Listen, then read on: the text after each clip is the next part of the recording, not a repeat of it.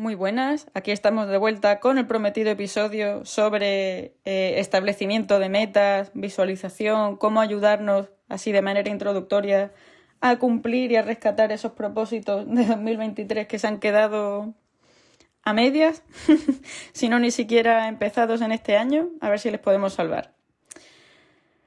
Eh, para comenzar me gustaría utilizar una frase de Séneca que además he utilizado en el último post que he subido a Instagram a quien no tiene rumbo, ningún viento le es favorable. Una frase que invita muchísimo a pensar y que a mí particularmente me encanta para darle un poco de sentido también ¿no? y de reflexión al podcast que viene, que va a ser muy variado. Lo que está claro es que al ser humano algo nos mueve, ¿no? Sean, llámense metas, objetivos, propósitos, sea inconformismo, sea ambición, sea fuerza creadora, necesidad de experimentación con el medio, una mezcla de todo.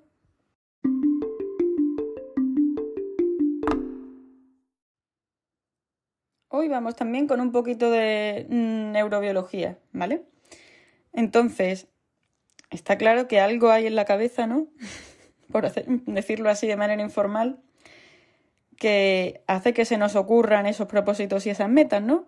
Pues eh, aunque es difícil atribuir una sola función o un solo producto de la actividad cerebral a una región en concreta, así a grandes rasgos podemos decir que las partes del cerebro eh, involucradas en que establezcamos metas son, por un lado, la corteza prefrontal, archiconocida, se la menciona muchísimo y está muy de moda hablar de ella últimamente, que es la parte que ha evolucionado más tardíamente de nuestro encéfalo, están también los ganglios basales, que eso no les conoce ni su madre si no, si no se ha estudiado algo de, de anatomía.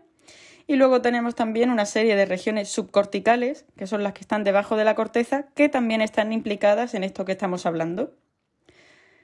Si de entre los oyentes hay gente que habla y que entiende muy bien el inglés, les recomiendo muchísimo que escuchéis el, el podcast de Huberman Lab donde hablan de todo esto de manera muy extensa y muy, muy técnica para quien lo quiera, eh, quiera profundizar en el tema. Y también vamos a hablar, siguiendo en esta línea neuro, un poco de la molécula, el neurotransmisor eh, dopamina, ¿vale? La dopamina, eh, aunque generalmente está de moda hablar de ella como, como la asociársela al refuerzo, Realmente parece ser que es más correcto que se la relacione con la motivación.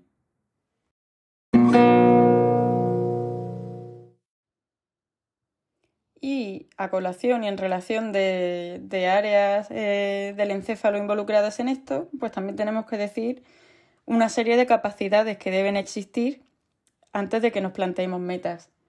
Las metas al final tienen una representación espaciotemporal en nuestra cabeza. Es decir, tienen sus plazos, ¿no? En el calendario mental que tengamos. Y una útil representación gráfica que es más o menos lineal, que es la que nos ayuda, digamos, de alguna manera a representar y a visualizar eh, ese objetivo que tenemos. Cosita, detalle importante que, que hay que resaltar sobre las metas. Es que todas las metas que nos pongamos no pueden ser ni son igual de importantes o urgentes que tampoco es lo mismo. Para eso importante sería ver la matriz de Eisenhower, ¿no? Para lograr los objetivos es clave establecer prioridades. ¿Por qué? Pues porque los recursos que tenemos, sean energía, sea tiempo, sea atención, son limitados. A todo no podemos llegar, todo a la vez no lo podemos hacer. ¿Quiere decir que dar prioridad a unas metas frente a otras sea un obstáculo para que se cumplan varias a la vez? Pues generalmente pues no tiene por qué ser así. Al final va a depender también de las metas que tengamos, ¿no? Una estrategia interesante para estos casos es lo que en el mundo anglosajón denominan habit stacking, que es como apilar o asociar unos hábitos con otros. Sería, por ejemplo, pues eh, encadenar algo así, andar con escuchar un programa de un idioma que estamos aprendiendo, ¿vale? A la vez que nos da el sol para tomar vitamina D o cocinar cosas sanas para la semana, encargándonos de nuestra salud en ese sentido, a la vez que estás escuchando un audiolibro o algo así. por ejemplo, ¿vale? Al final se trata de, de, gestionar más eficientemente el tiempo, ¿no? De crear esos automatismos y esos atajos para que cunda más, básicamente. Recomiendo muchísimo, si no lo habéis leído, por favor, el libro Hábitos Atómicos. Aquí ahí explican muy bien, con su buena representación gráfica, ideas de cómo podemos ir eh, apilando hábitos y para ir cumpliendo nuestras metas de una manera muchísimo más amena y muchísimo más eficiente.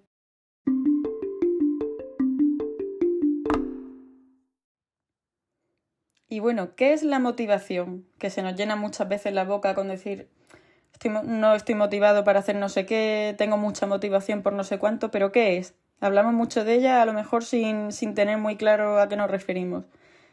La motivación fundamentalmente es un proceso adaptativo para que consigamos la supervivencia y además en los seres humanos para que tengamos un crecimiento personal. Es decir, la motivación es un proceso dinámico y tiene dos componentes fundamentales, la activación no se puede estar pasivo ¿no? para estar motivado, y la dirección, que digamos, el camino hacia, hacia la meta que queremos conseguir. Pregunta importante a todo esto, ¿es bueno estar muy motivado para rendir? Y ojo con esto, la ciencia dice que realmente en el término medio está la virtud. En psicología, esto lo explicamos con la curva de Jerks-Dodson, que tiene una, una forma de U invertida como la regla de ricitos de oro, ¿no? Del término medio. ¿De aquí qué se deriva? Pues que niveles muy bajos de motivación hacen que no exista activación suficiente para que nos movamos, pero es que niveles muy altos hacen que haya tanta reactividad en el organismo que el sistema nervioso literalmente está secuestrado en esa excitación. La motivación, como cabe esperar, está sujeta a variables de homeostasis, de equilibrio fisiológico del cuerpo, eh, también se ve modulada por factores genéticos, en parte también por factores socioculturales. En fin, sabiendo más o menos qué es, la duda importante es cómo mantenerla en esos niveles medios deseados para llegar de verdad a cumplir las metas y que no se conviertan en papel mojado. Aquí entra, entra fuerte a jugar la psicología del aprendizaje y los principios de reforzamiento de la conducta. Sí, principio de reforzamiento y psicología del aprendizaje. No solo tratan de campanas y perros babeando. ya siendo adultos, al final tenemos que encargarnos autónomamente, ¿no? De autorregularnos y de darnos esos reforzadores. Porque muchas veces, aunque estoy de acuerdo con los estoicos en que hay que perseguir sí, ese aplauso interno, que la recompensa de las buenas acciones es haberlas hecho, lo que tú quieras, no vamos a negarnos que hay metas, hábitos y objetivos que se nos hacen más cuesta arriba que otros. Y a veces necesitamos como un pequeño empujoncito.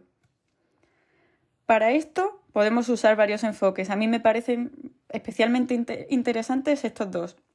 Por un lado tenemos el principio de Premack, que me encanta compararlo con la regla de las madres, ¿no? O de las abuelas, que si haces X, entonces X. Ejemplo típico cuando éramos pequeños. Si haces los deberes, entonces puedes jugar en el patio con tus amigos. Pues como adulto al final también lo puedes extrapolar. Si, por ejemplo, en el caso de un estudiante, si terminas este apartado del TFM, del trabajo de fin de máster o de grado de lo que estés haciendo, entonces luego puedes eh, quedar un rato a dar una vuelta con tus compañeros o ver un rato el móvil, cada uno lo que les refuerce, lógicamente, eso ya es conocerse uno mismo. Y el otro enfoque sería un programa de reforzamiento intermitente. Este reforzamiento literalmente es el que siguen las máquinas tragaperras, y mira que son adictivas.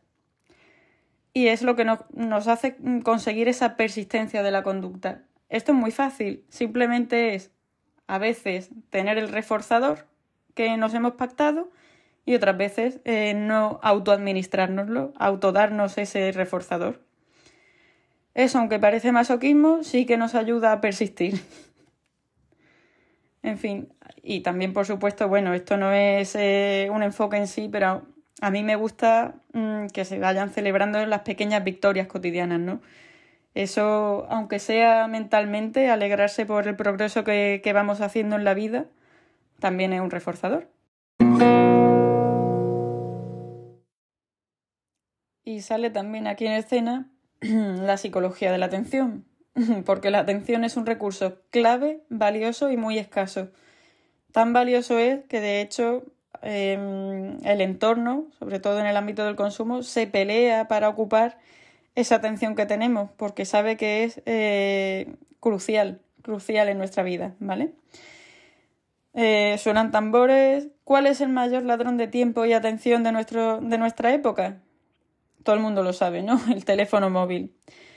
Consejo top, algo tan simple como puede ser ponerlo en modo avión y el que no se controle, pues meterlo en un cajón, lo que sea. Pero según los estudios, lo ideal es que no se vea, que no esté en el escritorio ni siquiera visible, porque aunque no lo estemos utilizando, sabemos que está y parte de nuestra atención va hacia allá.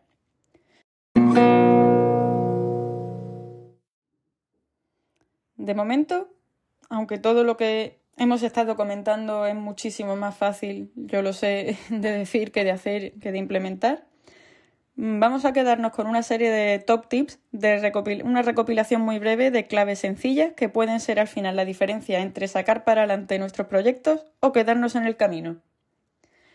La primera aunque a mí me encanta si el mundo digital, la tecnología facilita muchísimo la vida, eso no lo voy a discutir, por supuesto.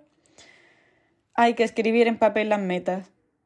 Está demostrado que ayuda a cumplirse porque ayuda a visualizarlo mejor, a comprometernos más, ¿vale? Últimamente, ¿yo qué uso? Yo escribo las cosas en varios formatos porque me gusta tenerlo mm, tanto en el blog de notas eh, del ordenador como por ejemplo la herramienta Microsoft To Do. Te ayuda mucho a descomponer también las metas por pasos. A mí me gusta tener un diario. Eh, actualmente estoy usando el diario Chowa. Eh, lo han sacado recientemente y es eh, una herramienta que me parece muy útil, no solo ya por la manera de organizarse uno que tiene, sino por la serie de ejercicios que te induce a, reflexionar, a pensar y también un poco a hacer introspección de uno mismo, ¿vale? no está sponsorizado, simplemente es que me ha parecido un producto que, merece mucho la pena eh, utilizar, usar como herramienta para ese crecimiento personal y para poner pie en pared con, lo que tenemos que hacer. En segundo lugar, aunque sea lógica pura, no está, no está de más decirlo. Hay que descomponer cada objetivo en subobjetivos con fases y a poder ser asignarles una fecha a cada fase, también lógicamente. Parece que no, pero cuando ponemos una meta demasiado amplia o demasiado ambigua, lo más probable es que no sepamos cómo abordarla. Entonces, al final, trazar un camino, una línea así recta la podemos dibujar, con hitos sobre cómo vamos a ir avanzando, nos ayuda a no venirnos abajo. Tercera cosa, no te pongas los recordatorios de tus metas en un post-it o en un calendario que veas todos los días.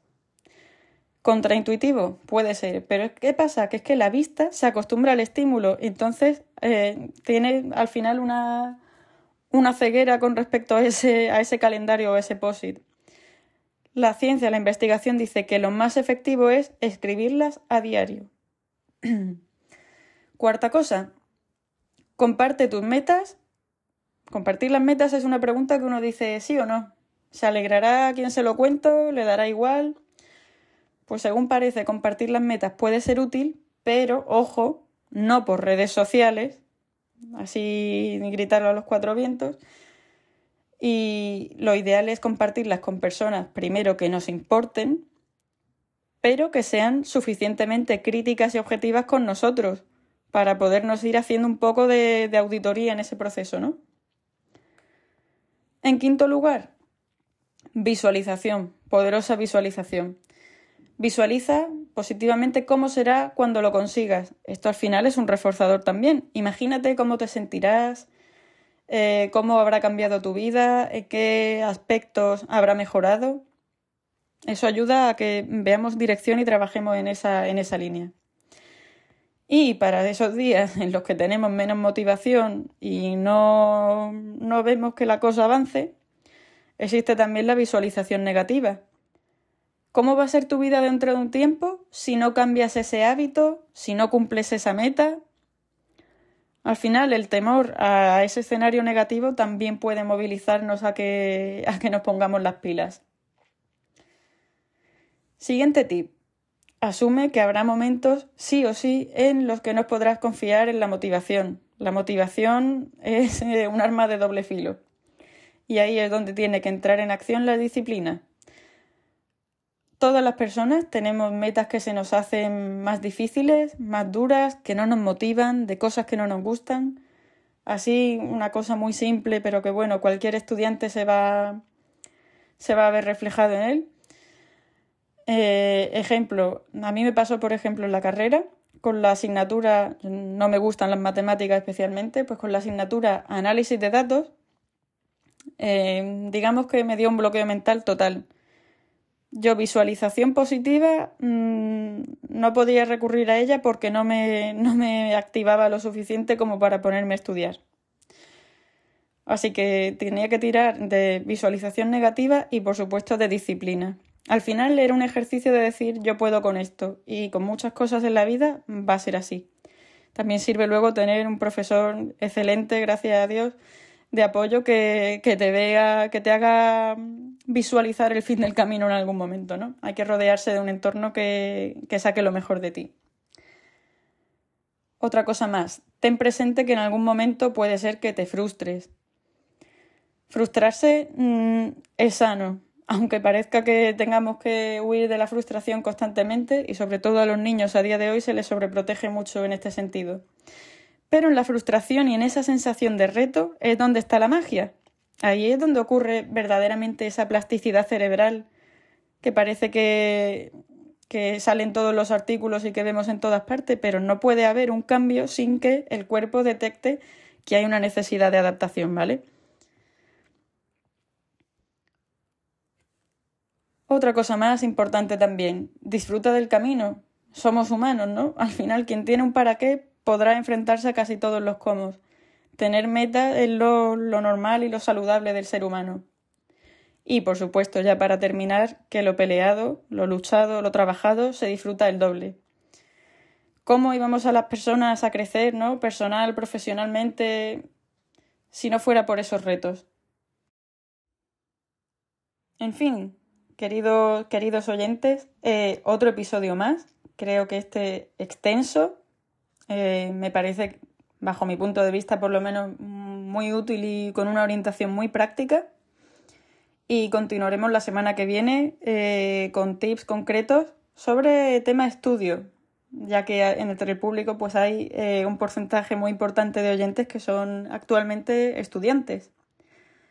Dicho esto, no me queda más que agradeceros una vez más y deciros que dada la afluencia de público de otros países, en, algunos casos de países que no son hispanohablantes, como yo he aprendido idiomas también y mucha parte de eso ha sido a raíz de escuchar eh, podcasts de otros países, me haría una ilusión tremenda totalmente que pudiera, pudiera alguna que otra persona repasar español también eh, escuchando.